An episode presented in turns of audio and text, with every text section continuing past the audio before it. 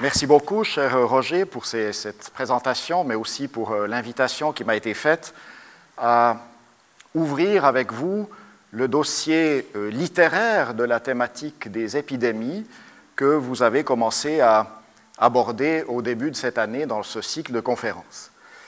Euh, ce que j'aimerais essayer de vous présenter, évidemment très rapidement, de façon extrêmement superficielle cet après-midi, euh, c'est un aspect un petit peu euh, différent de ce que vous avez entendu jusqu'à maintenant. Jusqu'à maintenant, on vous a parlé d'histoire de la médecine, on vous a parlé de problèmes euh, liés à la santé publique, comme par exemple la vaccination.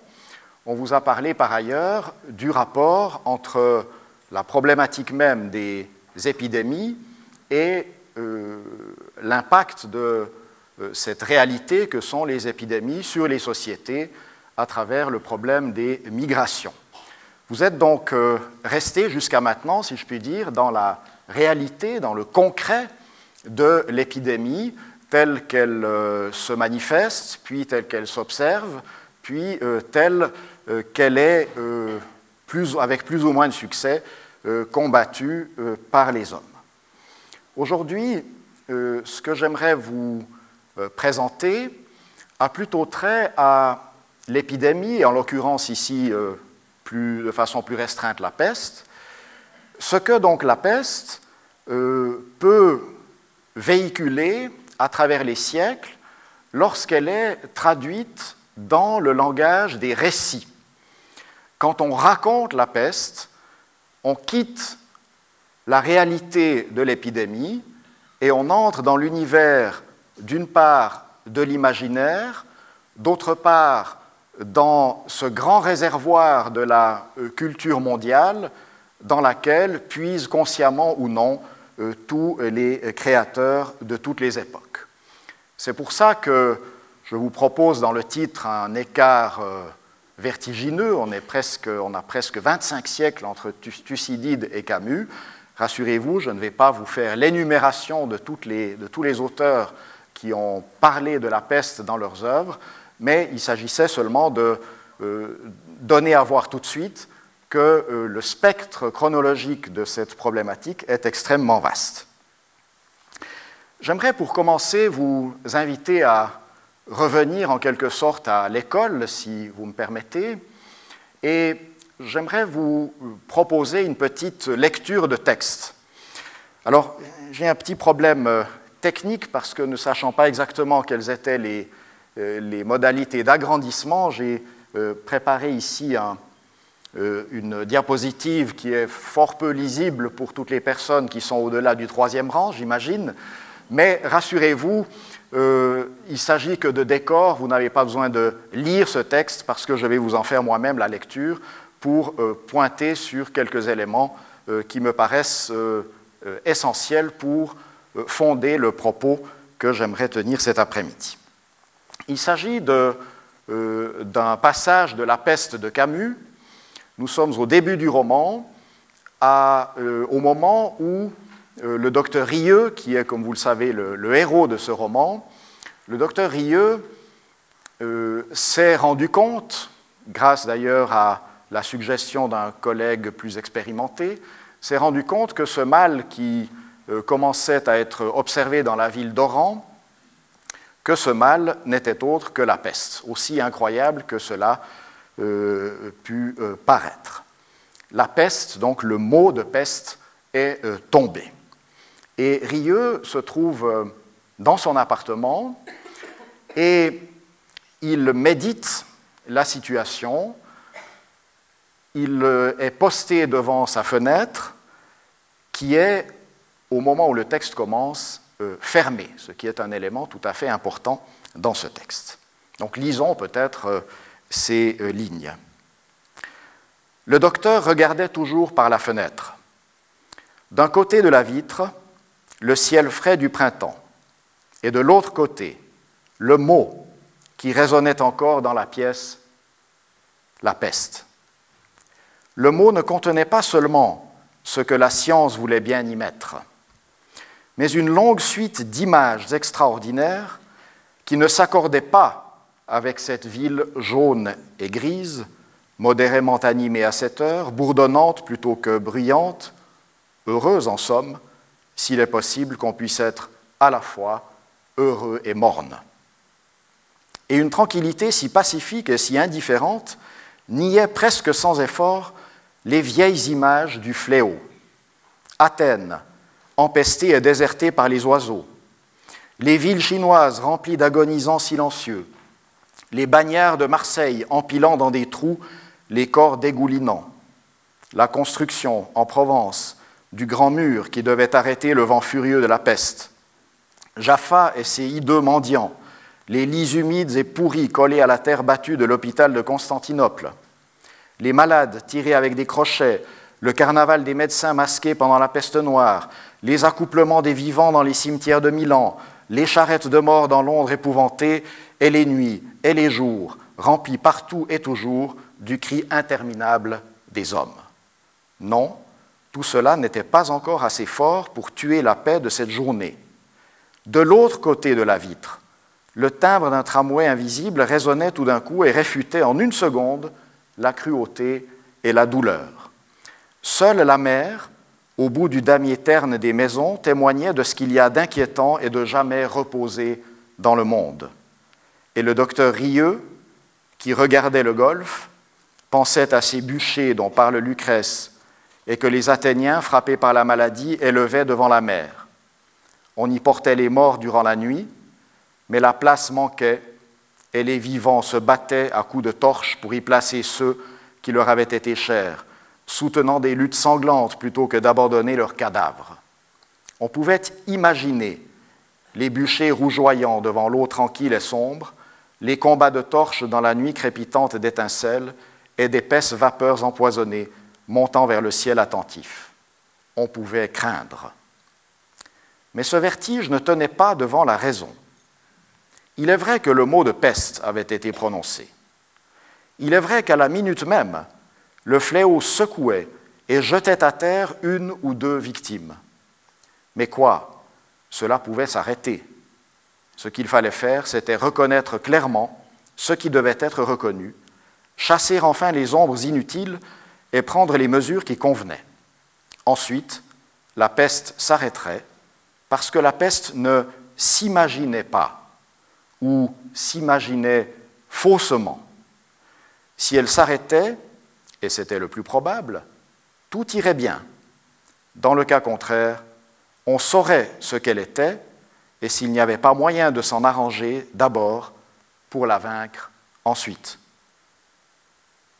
Le docteur ouvrit la fenêtre et le bruit de la ville s'enfla d'un coup. D'un atelier voisin montait le sifflement bref et répété d'une scie mécanique. Rieux se secoua. Là était la certitude dans le travail de tous les jours. Le reste tenait à des fils et à des mouvements insignifiants. On ne pouvait s'y arrêter. L'essentiel était de bien faire son métier. Je ne vais pas évidemment entrer dans une analyse euh, proprement euh, camusienne de ce, de ce fragment. La dernière phrase nous y inviterait, par exemple. Mais j'aimerais juste mettre en évidence quelques points. Tout d'abord, vous aurez bien remarqué que nous avons affaire à un passage qui est extrêmement cohérent, qui s'ouvre euh, avec cette, euh, cette, scène du docteur devant la fenêtre et qui se ferme avec le moment où, ayant chassé tous les démons illustrés par ces images qui hante son cerveau, Rieux ouvre la fenêtre et de cette façon manifeste qu'il va faire son métier, entrer en action, lutter contre la peste. Il y a encore d'autres éléments qui sont très importants dans ce passage et très importants justement dans la perspective qui va nous intéresser tout à l'heure. Nous avons quelqu'un qui regarde à l'extérieur, il regarde par la fenêtre, mais il voit des choses qui se passent à l'intérieur.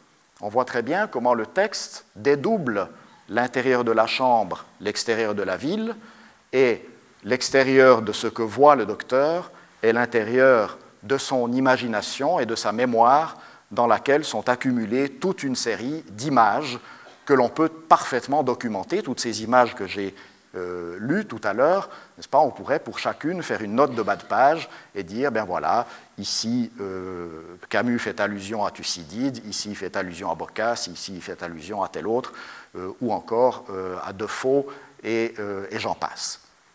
Donc on a cette, cette situation d'un homme qui regarde et qui a en somme deux scènes complémentaires, l'une extérieure et l'autre intérieure. Et au moment de s'interroger sur sa propre position, sa propre situation de médecin euh, confronté à une réalité certes incroyable, mais désormais avérée, il va euh, prendre la maîtrise de cette double scène et faire le choix de la scène extérieure. Abandonner l'angoisse nourrie par les images pour s'appuyer sur ce que le narrateur appelle lui-même la raison.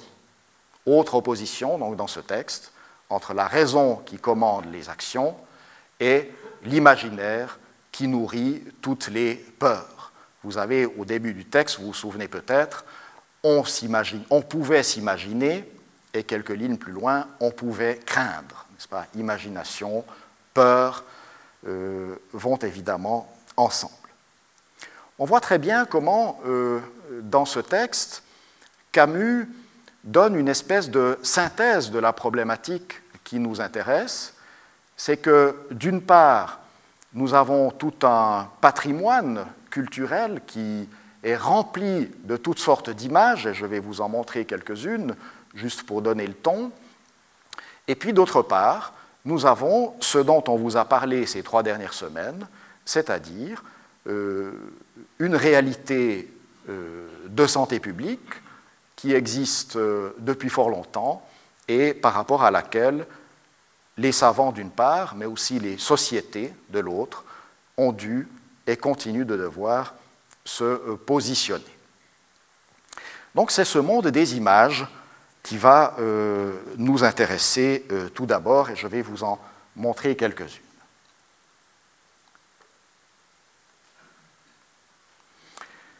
Par exemple, ici, vous avez une gravure d'un peintre qui s'appelait Tourette et qui illustre cette scène dont parle nommément Camus dans le passage que nous avons lu, à savoir cette scène où les bagnards de Marseille, nous sommes pendant l'épidémie de peste de Marseille de 1720, euh, où les bagnards de Marseille jettent les cadavres des pestiférés dans des trous, dans des fosses.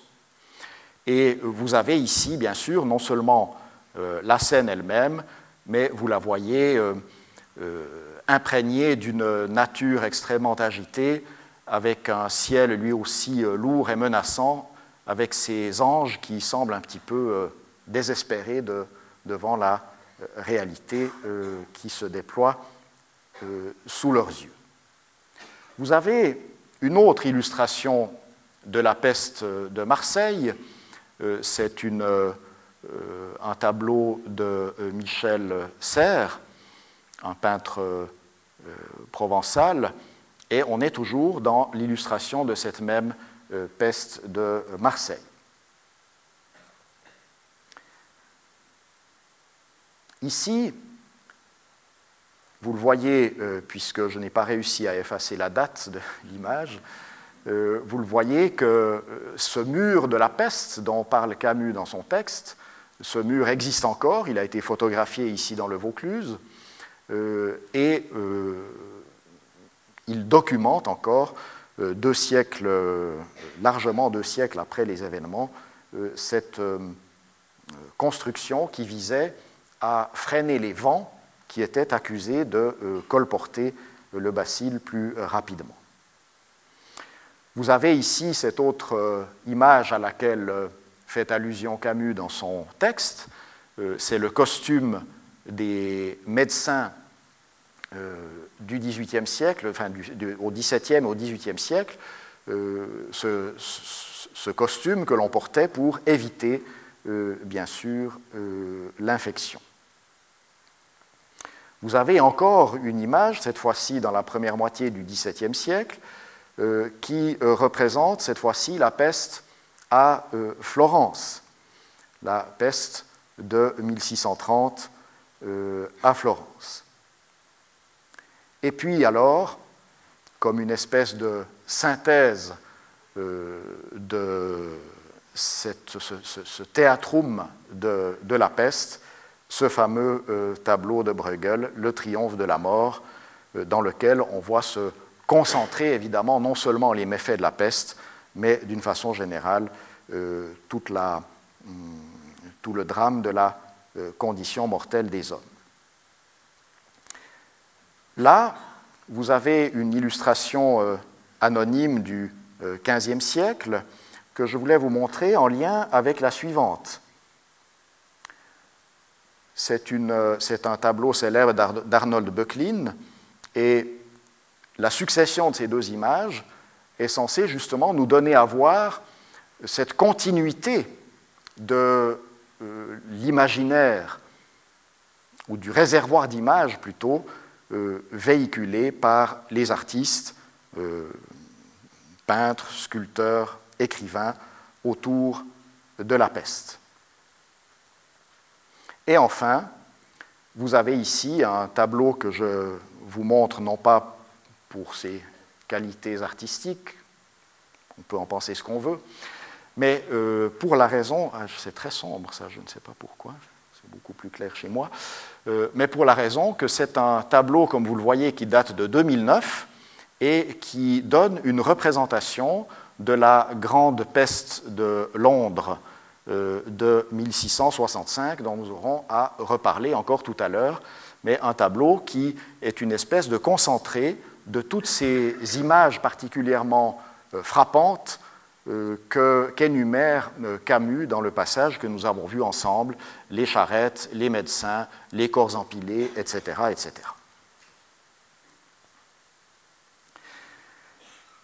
Ici, vous avez une image qui nous montre un autre aspect de cette euh, représentation de la peste. Il s'agit d'un monument à la peste, ou plutôt de la même façon que l'on érige des monuments aux morts d'une campagne militaire ou d'une guerre, on a érigé à Vienne, après la fameuse peste de 1679, en 1682, euh, un monument aux victimes de la peste. Et ce monument, comme euh, en témoigne la euh, photo que vous voyez, est évidemment conservé jusqu'à nos jours. Et je vous l'ai montré, je vous, le montre notamment parce qu'il euh, nous permet de faire le lien avec un des romans de la deuxième moitié du XXe siècle, qui est tout à fait intéressant et qui reprend la thématique de cette peste à Vienne en 1679. C'est le roman de Christiane Singer, qui s'intitule La mort viennoise et qui a été euh, publié en 1979.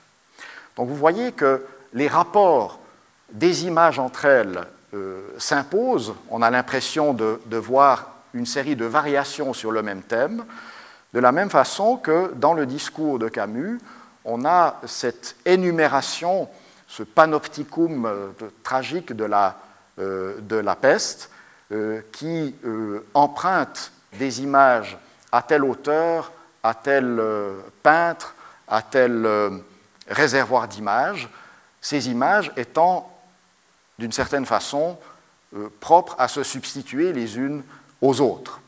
Et si je me suis permis de façon un petit peu non académique de ne pas vous présenter ces images selon un ordre, par exemple, chronologique, c'est justement aussi pour donner à sentir que nous avons affaire à un grand réservoir euh, dans lequel on peut puiser selon euh, des logiques diverses et pas nécessairement selon la logique du temps.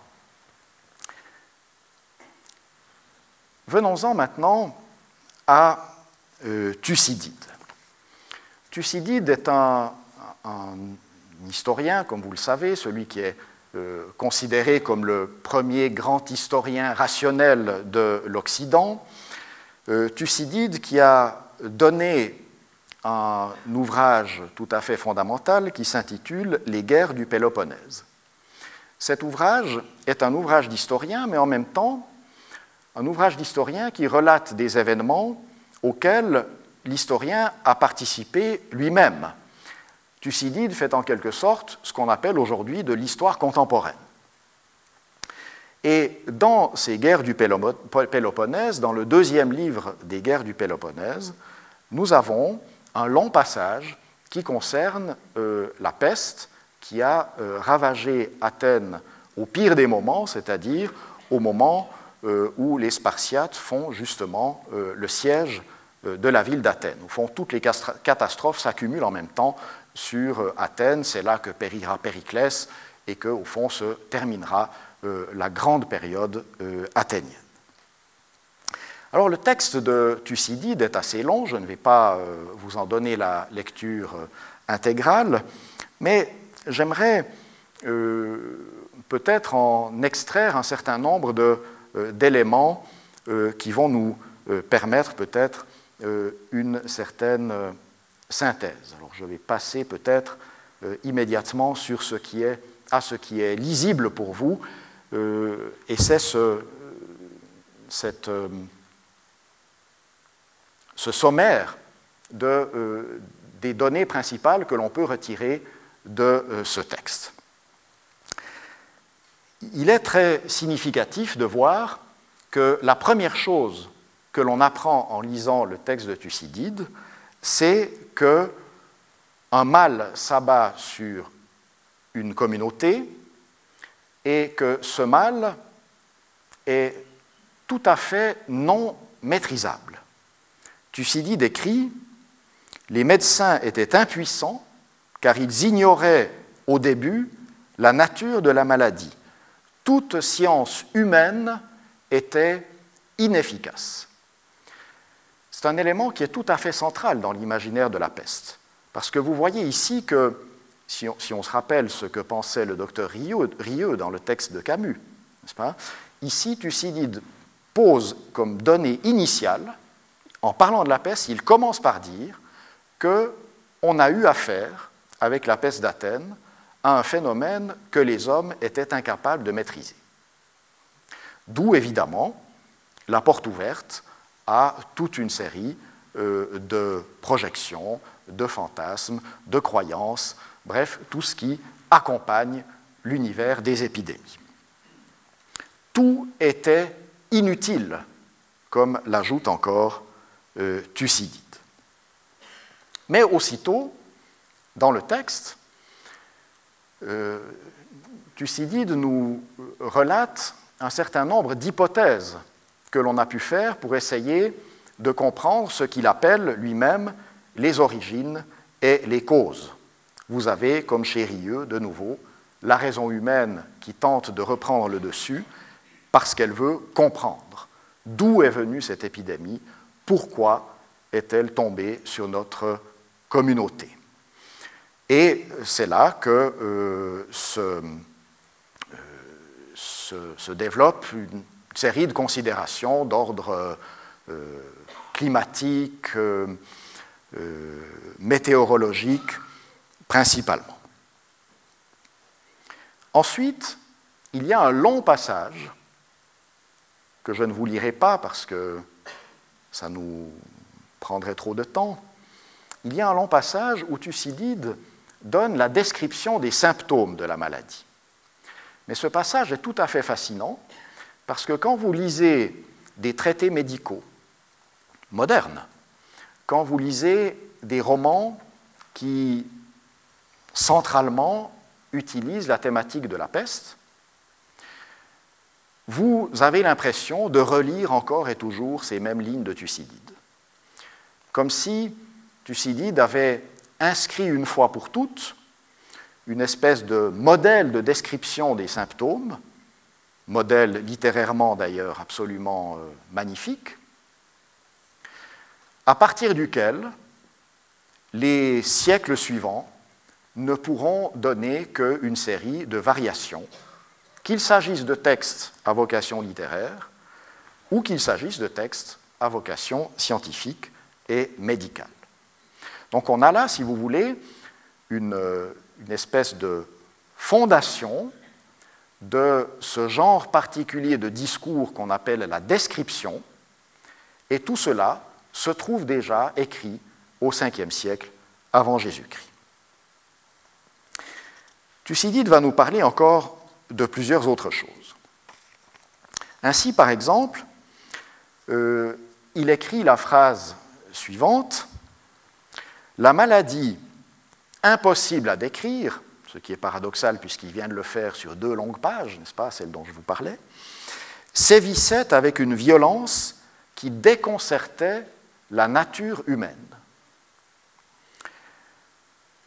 L'ordre naturel, qu'il soit celui des hommes ou celui des animaux, parce que dans les lignes qui suivent, Thucydide relate le fait que les, animaux, même les charognards, euh, avaient tous disparu d'Athènes, s'étaient enfuis. Euh, on voit très bien donc que la peste est un, un élément qui vient troubler l'ordre naturel.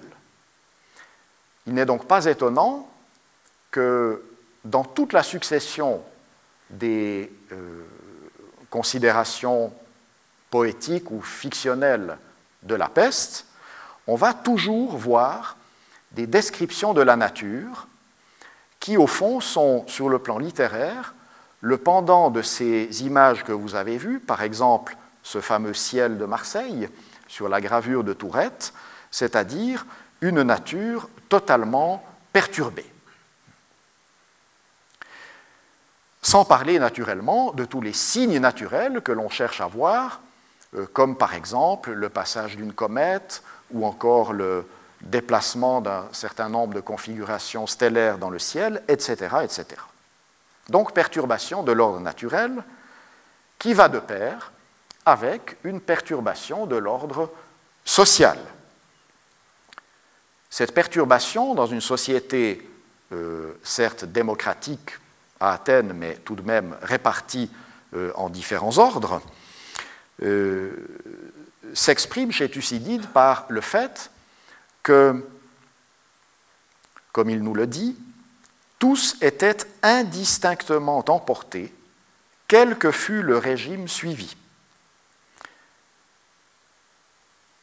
Autrement dit, nous n'avons pas affaire, comme c'est le cas par exemple pour des épidémies comme le choléra, à une maladie euh, de pauvres,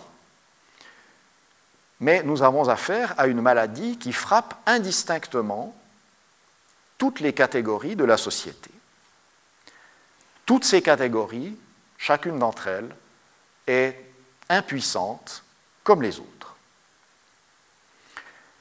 Et c'est évidemment ce qui engendre ensuite des troubles d'ordre, cette fois-ci, politique, puisque vous savez qu'il y a un certain nombre d'auteurs qui ont développé aussi euh, tout un fantasme politique autour de la peste, selon lequel la peste pourrait être un instrument de révolution. C'est évidemment le cas des fameux romans de Manzoni, où il est question de cette peste de Florence euh, en 1630, et où Manzoni développe l'idée selon laquelle la peste aurait été euh, sciemment distribuée, si je puis dire, par un certain nombre de révolutionnaires euh, désireux de retourner l'ordre établi. Donc perturbation de l'ordre social. Puis ensuite, on a chez euh, Thucydide des euh, considérations qui concernent la transgression des rites. La violence du mal était telle qu'on ne savait plus que devenir et que l'on perdait tout respect de ce qui est divin et respectable.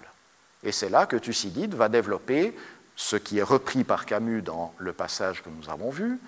Euh, Thucydide va développer la problématique euh, de, de l'inhumation des victimes, qui, victimes qui deviennent si nombreuses qu'il devient impossible de répondre aux exigences rituelles, ce qui, d'une part, va bien sûr perturber des convictions extrêmement profondes à l'intérieur de la société, mais également occasionner des désordres euh, considérables. Et à cela va s'ajouter un autre type de transgression, c'est la transgression des lois, et des lois de type divers. Et c'est là qu'on lit chez Thucydide, la maladie déclencha également dans la ville d'autres désordres plus graves. Chacun se livra à la poursuite du plaisir, avec une audace qu'il cachait auparavant. À la vue de ces brusques changements, des riches qui mouraient subitement et des pauvres qui s'enrichissaient tout à coup, des biens des morts, on chercha les profits et les jouissances rapides, puisque la vie et les richesses étaient également éphémères. Nul ne montrait d'empressement à atteindre avec quelque peine un but honnête, car on ne savait pas si on vivrait assez pour y parvenir. Le plaisir et tous les moyens pour l'atteindre, voilà ce qu'on jugeait beau et utile. Nul n'était retenu ni par la crainte des dieux, ni par les lois humaines. On ne faisait pas plus de cas de la piété que de l'impiété, depuis que l'on voyait tout le monde périr indistinctement. De plus, on ne pensait pas vivre assez longtemps pour avoir à rendre compte de ses fautes. Vous avez ici, évidemment, euh, vous voyez s'ouvrir l'immense pan de réflexion de type moral qui ne manque jamais, bien sûr, euh, de figurer chaque fois qu'un auteur va recourir à la thématique de la peste dans euh, la euh, création d'un univers fictif qui lui permet, bien sûr, de développer des considérations liées à tout ce que nous avons vu jusqu'à maintenant et, bien sûr, aussi morales. Mais il y a chez Thucydide encore quelque chose de tout à fait remarquable et euh, à quoi il faut vraiment prêter une attention tout à fait euh, centrale. C'est le fait que Thucydide, comme je vous le disais à l'instant, est en somme l'historien de lui-même, ou en tout cas l'historien de son temps. Mais quand il parle de la peste, il est, pour ainsi dire, l'historien de lui-même, puisqu'il faut savoir qu'il a été lui-même atteint de la peste. Mais, évidemment, puisqu'il l'a raconté par après, euh, il n'en est pas mort. Et nous avons cet, aspect tout à fait particulier de ce chapitre des guerres du Péloponnèse, où Thucydide va prendre la parole à la première personne et écrire, par exemple, ceci Je me contenterai d'en décrire les caractères et les symptômes capables de faire diagnostiquer le mal au cas où elle se reproduirait. Voilà ce que je me propose en homme qui a été lui-même atteint et qui a vu souffrir d'autres personnes. Cette dimension du texte de Thucydide est extrêmement importante parce qu'au fond, elle inaugure ce qui sera exploité par tous les autres écrivains, et peut-être ce qui fait l'essentiel de la différence entre un texte, disons, objectif, scientifique ou sociologique sur, sur la peste, et un texte littéraire, c'est-à-dire là ce que j'indique ici comme le registre du témoignage personnel, mais surtout un témoignage personnel qui s'exprime à travers euh, l'expression de la subjectivité.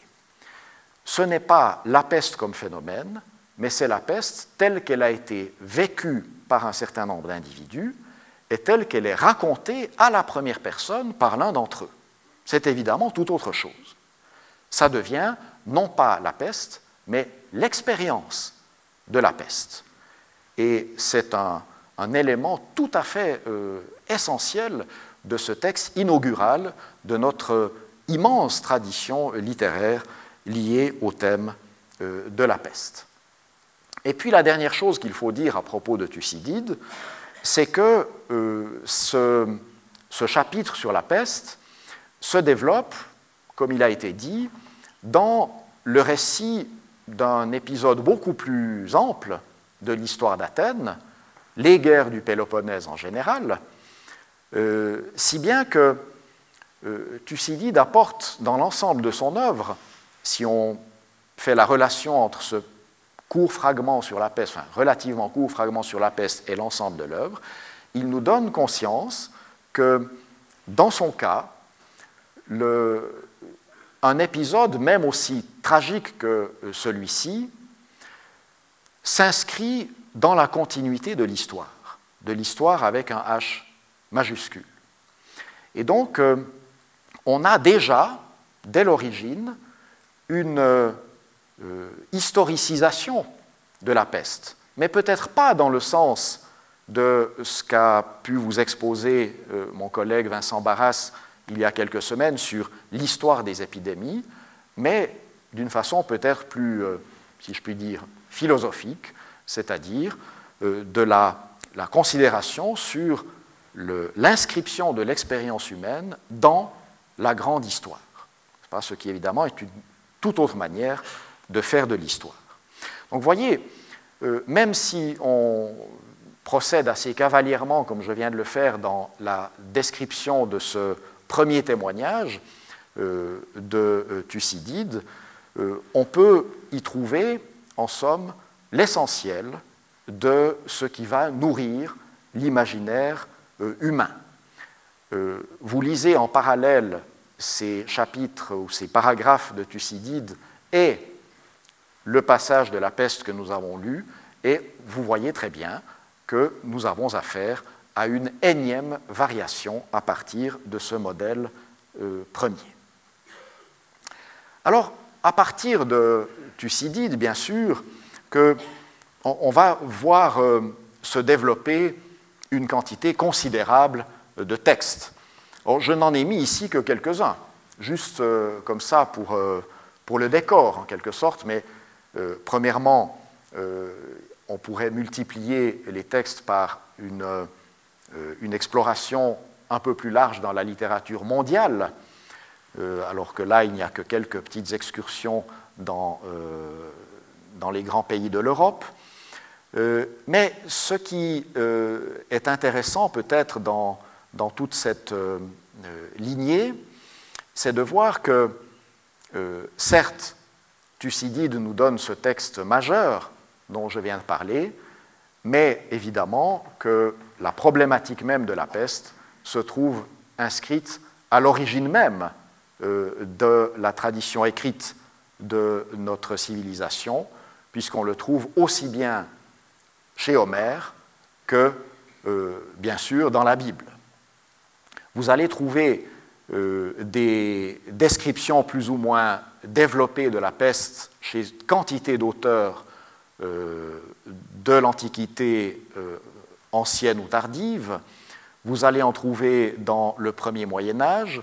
Vous allez en trouver encore, bien sûr, au XIVe siècle, lorsque l'Europe va être frappée euh, d'une nouvelle vague d'épidémies d'une puissance qu'elle n'avait jamais connue, et notamment avec ce fameux texte de Michel de Piazza, euh, L'histoire de Sicile, qui nous raconte ce fameux épisode, je suppose qu'on vous a parlé de cela, lorsque les Génois qui avaient leur comptoir à Caffa au bord de la mer Noire euh, se sont trouvés attaqués par les Tartares, et ils ont en somme soutenu le siège pendant euh, quelque temps, et euh, à un certain moment, ils ont cru comprendre qu'ils étaient libérés parce que les Tartares commençaient à périr les uns après les autres d'une épidémie.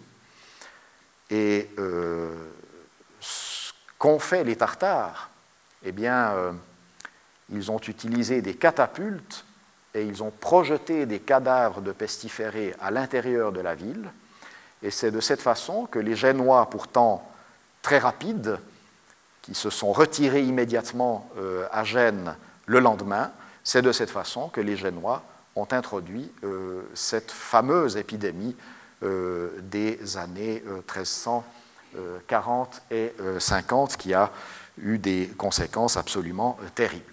Donc vous voyez que toute cette histoire, elle véhicule aussi une série de, scènes qui euh, méritent d'être racontés, qui n'attendent plus que leur euh, chroniqueur ou leur romancier pour être racontés euh, comme celle que je viens d'évoquer.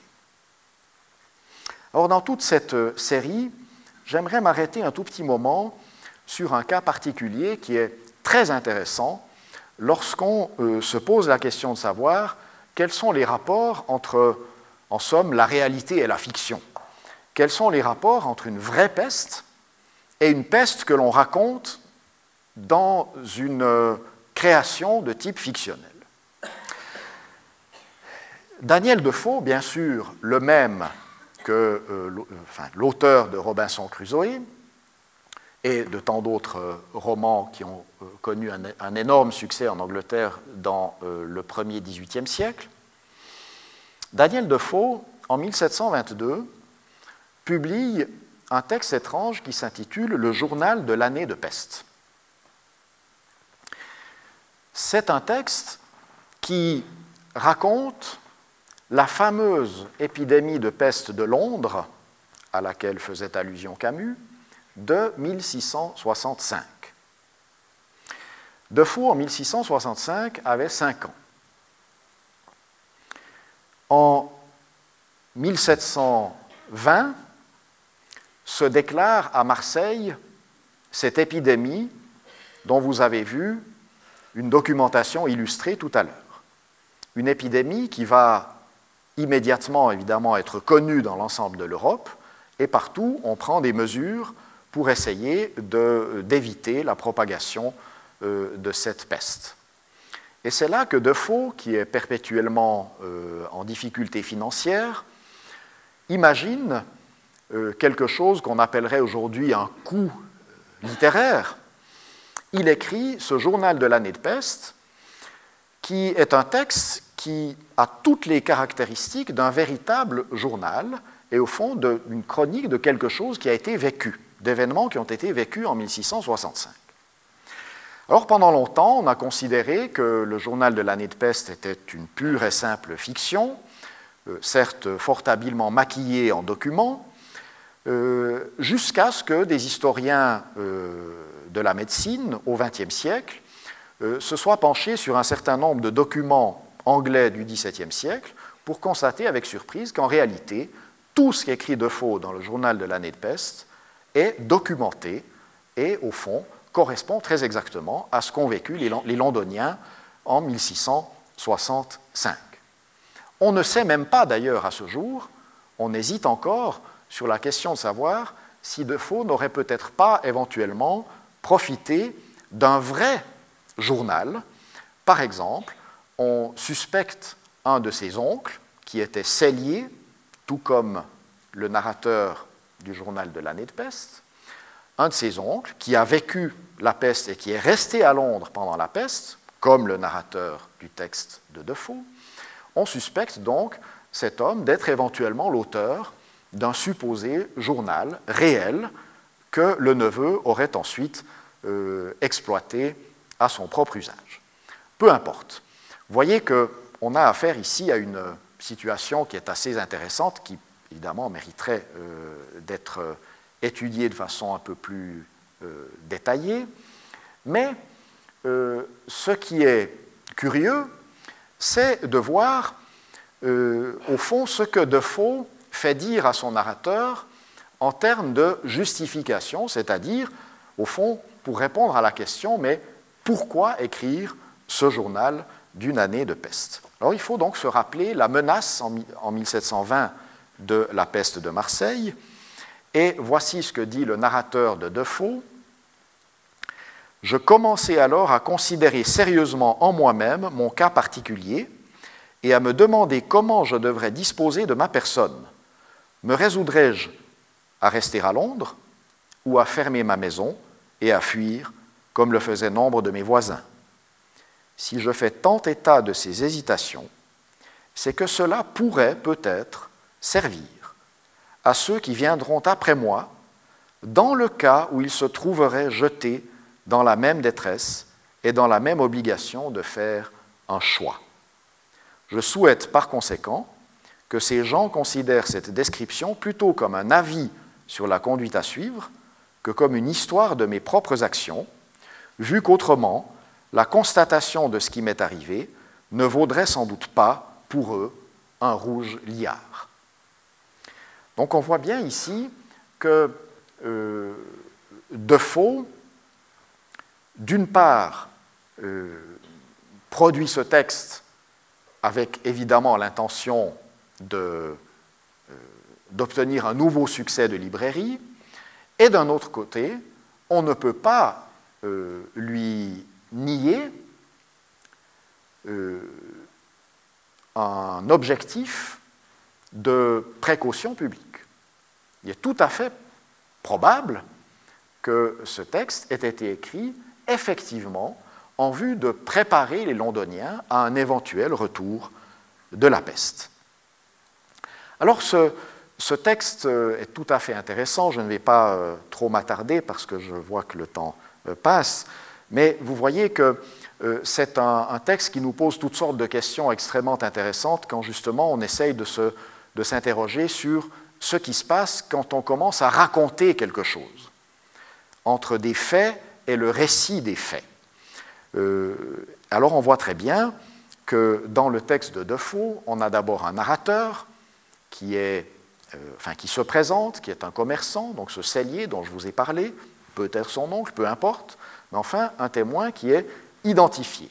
Et c'est lui qui raconte. C'est cette perspective subjective dont je vous parlais tout à l'heure. Et puis en même temps, dans le texte, vous avez quantité de données, y compris des données statistiques, des descriptions très techniques sur la façon d'ensevelir les morts, sur la façon de les, déplacer, sur la façon dont la police euh, euh, empêchait les gens malades de sortir de chez eux, etc. etc. Euh, tout cela qui correspond exactement à ce que nous disent les documents d'époque sur les événements de 1665. Et puis alors cette mise en récit. Cette mise en récit, elle présuppose D'abord que quelqu'un raconte, mais si quelqu'un raconte, c'est qu'il raconte à quelqu'un d'autre. Il y a un destinataire du récit. Et si on raconte une histoire, c'est aussi euh, pour remplir certains objectifs. Euh, et dans le cas précis, le narrateur nous a énoncé les objectifs, vous l'avez entendu tout à l'heure.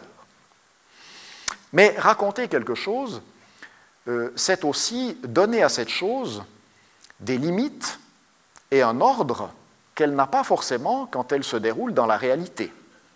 Alors dans le cas d'une épidémie de peste, les choses sont peut-être plus, euh, disons, compatibles. Mais en général, quand vous racontez une histoire, vous devez la commencer et vous devez lui donner une fin. Vous créez une séquence qui est autonome et qui a sa propre cohérence. Vous lui placez donc des limites, vous lui créez des limites. Vous savez très bien, tout le monde a fait l'expérience, quand on raconte une histoire à un enfant, si on ne la termine pas, ça ne va pas. Et si on la commence au milieu, ça ne va pas davantage. Donc, euh, il y a cette, euh, cette, cette, exigence qui, dans le cas d'une épidémie, est tout à fait intéressante, et en particulier dans le cas d'une épidémie de peste, puisque la peste se caractérise notamment par ceci, qu'elle apparaît soudainement, elle dure un certain temps, et elle disparaît tout aussitôt. Enfin, tout aussitôt, non, hélas, mais enfin, elle disparaît tout aussi brusquement. On ne sait pas pourquoi, tout à coup, euh, l'épidémie s'arrête. C'est ce qu'on a observé euh, partout. Alors, elle s'arrête pour un certain temps, j'y reviendrai. Donc il faut instituer des limites et le récit de peste a quelque chose, je dirais, de tout à fait cohérent. Et tous les récits de peste, tous les romans qui racontent une peste, au fond, sont structurés de la même façon. On voit arriver les premiers symptômes et le roman se termine avec le bilan lorsque l'épidémie euh, est passée. Et il y a un ordre du récit qui est évidemment euh, tout à fait euh, correspondant à la chronologie même de, l'épidémie, tout cela étant un, système de cohérence que le récit permet de resserrer, auquel le récit permet de donner une plus grande lisibilité. Et puis, quand on raconte une histoire, on va aussi naturellement construire des personnages. Ces personnages, ils sont de types divers. Vous avez des individus, comme le fameux docteur Rieux, n'est-ce pas, qui, euh, qui va euh, faire son métier, comme on l'a entendu tout à l'heure. Et puis vous avez des personnages qu'on va plutôt euh, pouvoir comprendre en termes de collectivité, la population d'une ville, ou une partie de la population, ou une partie de la société. et évidemment que le, jeu entre personnages de type individuel et personnages de type collectif permet à celui qui raconte l'histoire de donner des accents différents euh, suivant la perspective choisie. De la même façon, vous avez des personnages qui sont actifs, qui, euh, qui, font les choses, et vous avez des personnages qui sont passifs, qui les subissent. Euh, et entre les deux, bien sûr, il y a toutes sortes de positions intermédiaires, mais en gros, on peut distinguer entre ce type de personnages. Et puis un personnage, c'est aussi l'histoire d'une vie. Un personnage a toujours une histoire. Alors dans le cas de la peste de Camus, je suppose que la plupart d'entre vous, vous avez euh, des souvenirs de cette lecture, vous vous rappelez que chacun de ces personnages, assez particuliers, euh, a une histoire, une histoire d'avant la peste, et évidemment euh, que le lecteur est ensuite invité à projeter ce qui pourrait se passer avec ces personnages, du moins avec ceux qui ont survécu, après après la peste. Et puis ces personnages, ce sont aussi toujours des héros au sens AUTS, hein, vous voyez, euh, c'est-à-dire les porte-paroles de quelque chose. Porte-parole d'une idée, porte-parole euh, d'un système de valeurs, porte-parole d'un corps d'opinion, etc. ces corps d'opinion, ces valeurs qui sont euh, évidemment mises en discussion par l'écrivain à travers son récit. Et puis alors, l'essentiel, c'est que à travers une histoire, c'est-à-dire que quand vous racontez la peste, vous faites bien autre chose et sans doute bien plus que simplement de donner relation d'une épidémie.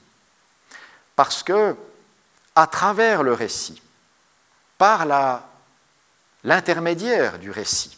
Et avec ces éléments que je viens d'énumérer très rapidement, vous parvenez à construire du sens.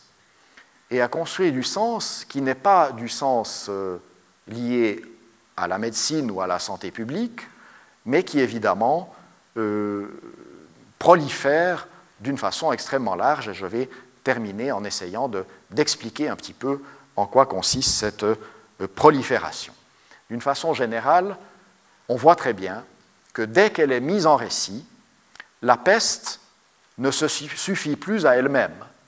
L'auteur qui raconte une peste va toujours finir par aller au-delà de la problématique de la peste elle-même.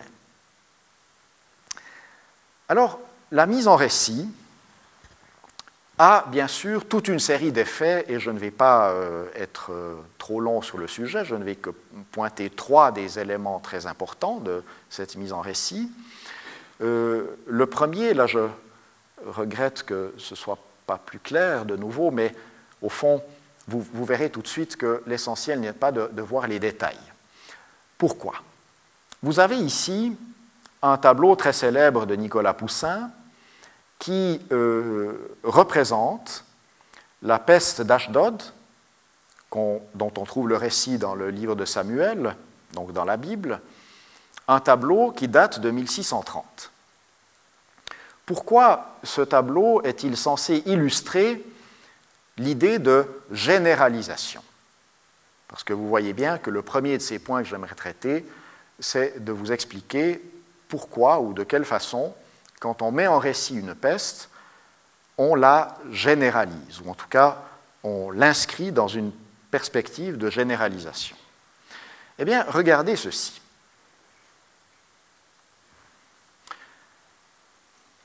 On ne voit peut-être pas grand-chose, mais si vous faites ceci, vous en voyez tout de même suffisamment pour constater que ce tableau qui est un tableau peint par un peintre français euh, qui s'appelle Pierre-Auguste Caux et qui a été peint au XIXe siècle, d'après Poussin, comme euh, le disent les historiens de l'art, Ce tableau s'intitule La peste d'Athènes. C'est la même scène, c'est le même tableau. Comment ne pas illustrer d'une façon plus comment illustrer de façon plus efficace cette, euh, cette idée de généralisation selon laquelle, quand vous avez mis en récit dans une série de séquences narratives une peste, eh bien, il n'est plus important de savoir si vous parlez de la peste d'Athènes, de la peste de Constantinople, de la peste de Marseille, de la peste de Florence, de la peste de Londres, toutes les pestes sont des objets de récits de peste. Et c'est la même chose, bien sûr, avec la peinture. Donc ça, c'est ce premier point. Le, euh, deuxième, c'est que non seulement euh, toutes ces pestes, en somme, euh, se confondent dans quelque chose qu'on pourrait appeler une espèce d'archipeste, si vous voulez, mais il n'est plus seulement question de peste, et même plus seulement question d'épidémie. D'ailleurs, à ce propos, et juste entre parenthèses, vous savez peut-être que, je ne sais pas si on vous l'a dit, enfin, les historiens de la médecine aujourd'hui estiment qu'il n'y a pas eu de peste d'Athènes, la fameuse peste racontée par Thucydide. Ils disent absolument pas, c'était une épidémie de typhus. Dans la perspective qui est la nôtre cet après-midi, vous comprenez que ça n'a rigoureusement aucune espèce d'importance que ce fût du typhus ou de la peste, peu importe, tout cela est emballé dans le récit, dans l'enveloppe du récit de peste. Et cette enveloppe, elle donne à la peste une dimension que j'ai euh, réduite sous le terme de symbolisation, c'est-à-dire une dimension où la personne qui reçoit le récit, le destinataire, le lecteur ou le, spectateur d'un film ou, ou celui qui regarde un tableau, comprennent rapidement que l'enjeu n'est pas un enjeu médical. Vous le voyez très bien résumé dans cette lettre dans ces quelques phrases de la lettre que Camus a écrite à Roland Barthes huit ans après la parution de La Peste. Roland Barthes avait écrit un essai sur euh, la peste et euh, Camus n'avait pas du tout apprécié la lecture euh, totalement généralisante de, de Barthes et il lui écrit ceci La peste, dont j'ai voulu qu'elle se lise sur plusieurs portées, a cependant comme contenu évident la lutte de la résistance européenne contre le nazisme. La preuve en est que cet ennemi qui n'est pas nommé, tout le monde l'a reconnu, est dans tous les pays d'Europe. Or, ce qui est frappant, c'est que, et là, si vous me permettez, je vais vous faire une petite confidence personnelle de mon expérience d'enseignant, il m'est arrivé d'enseigner à des étudiants d'origine diverse pendant un semestre de travailler justement sur la peste de Camus. On était dans les années, ça devait être, je pense, en 1994.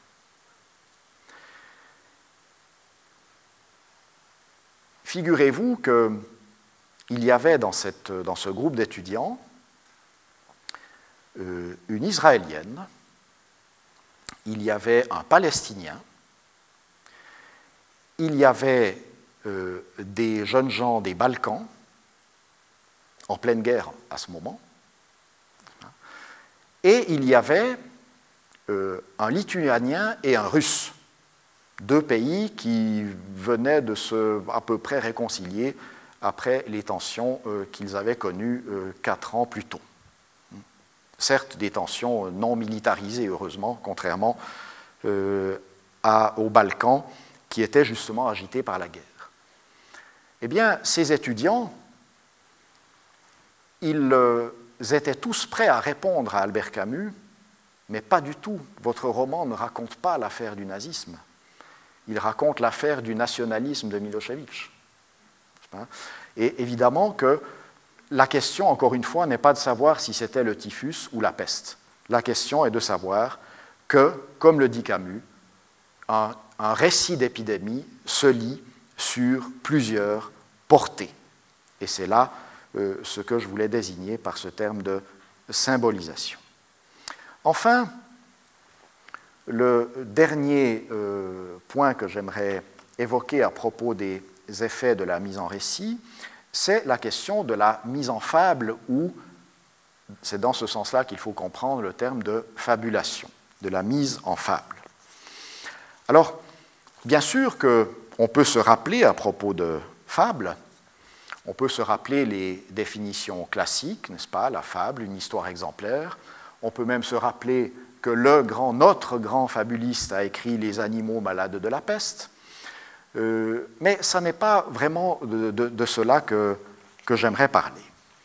Et au fond, euh, je vais plutôt recourir, euh, pour illustrer ce concept de fabulation, recourir à ce que Camus, encore lui, écrit à la fin de La peste. Ce sont les phrases qui clôturent le roman. Le il dont il est question, c'est évidemment toujours notre ami le docteur Rieux. Car il savait ce que cette foule en joie ignorait, et qu'on peut lire dans les livres, que le bacille de la peste ne meurt ni ne disparaît jamais, qu'il peut rester pendant des dizaines d'années endormi dans les meubles et le linge, qu'il attend patiemment dans les chambres, les caves, les mouchoirs, les mâles et les paperasses, et que peut-être le jour viendrait où, pour le malheur et l'enseignement des hommes, la peste réveillerait ces rats et les enverrait mourir dans une cité heureuse. Je pense qu'il n'y a guère besoin de beaucoup expliquer les choses. On voit très bien ici comment le récit de la peste se euh, termine sur une invitation à la réflexion, euh, une réflexion évidemment de type philosophique et moral sur notre façon d'appréhender toutes les pestes de toute nature. On voit donc que euh, dans cette grande thématique de, de la peste, euh, on voit donc quelque chose qui se développe d'une façon euh, symétriquement opposée à ce qui se développe dans le discours médical sur la peste.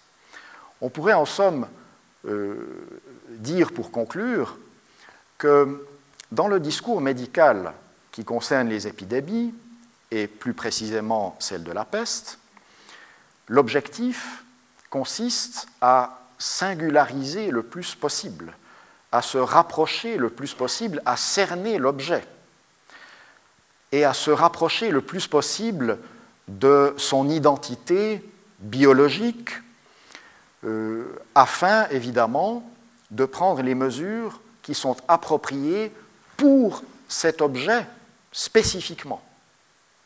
Alors que la littérature, on voit très bien que plus elle parle de la peste, plus elle s'en éloigne pour, en somme, toucher bien d'autres choses. Et pour terminer, euh, cette fois-ci sur une image, euh, quelle horreur. Il faut faire, preuve d'imagination. Hein. Vous, avez, vu, euh, Camus nous y invitait. Il faut faire preuve d'imagination d'abord parce que dans mon, sur mon document, l'image est en couleur. Je ne sais pas ce qui s'est passé ici, on nous a mangé les couleurs, peut-être un bacille qui s'est attaqué à mon document, euh, peu importe. Mais nous avons affaire ici à un tableau tout à fait extraordinaire de Turner, qui date de 1800, et qui représente euh, la cinquième plaie d'Égypte, c'est-à-dire la peste. Et ce qui est formidable dans ce tableau, et ça vous le voyez, c'est que on ne voit rien. On ne voit rien d'autre que la peinture même, que les modalités, les techniques, les effets de la représentation picturale. Et que le pauvre pestiféré qui se trouve tout en bas du tableau euh, disparaît presque d'une certaine façon, écrasé sous le poids du tableau lui-même. Comment dire plus clairement que quand les arts s'emparent d'un objet, ils s'en libèrent et ils nous parlent de toute autre chose. Je vous remercie beaucoup.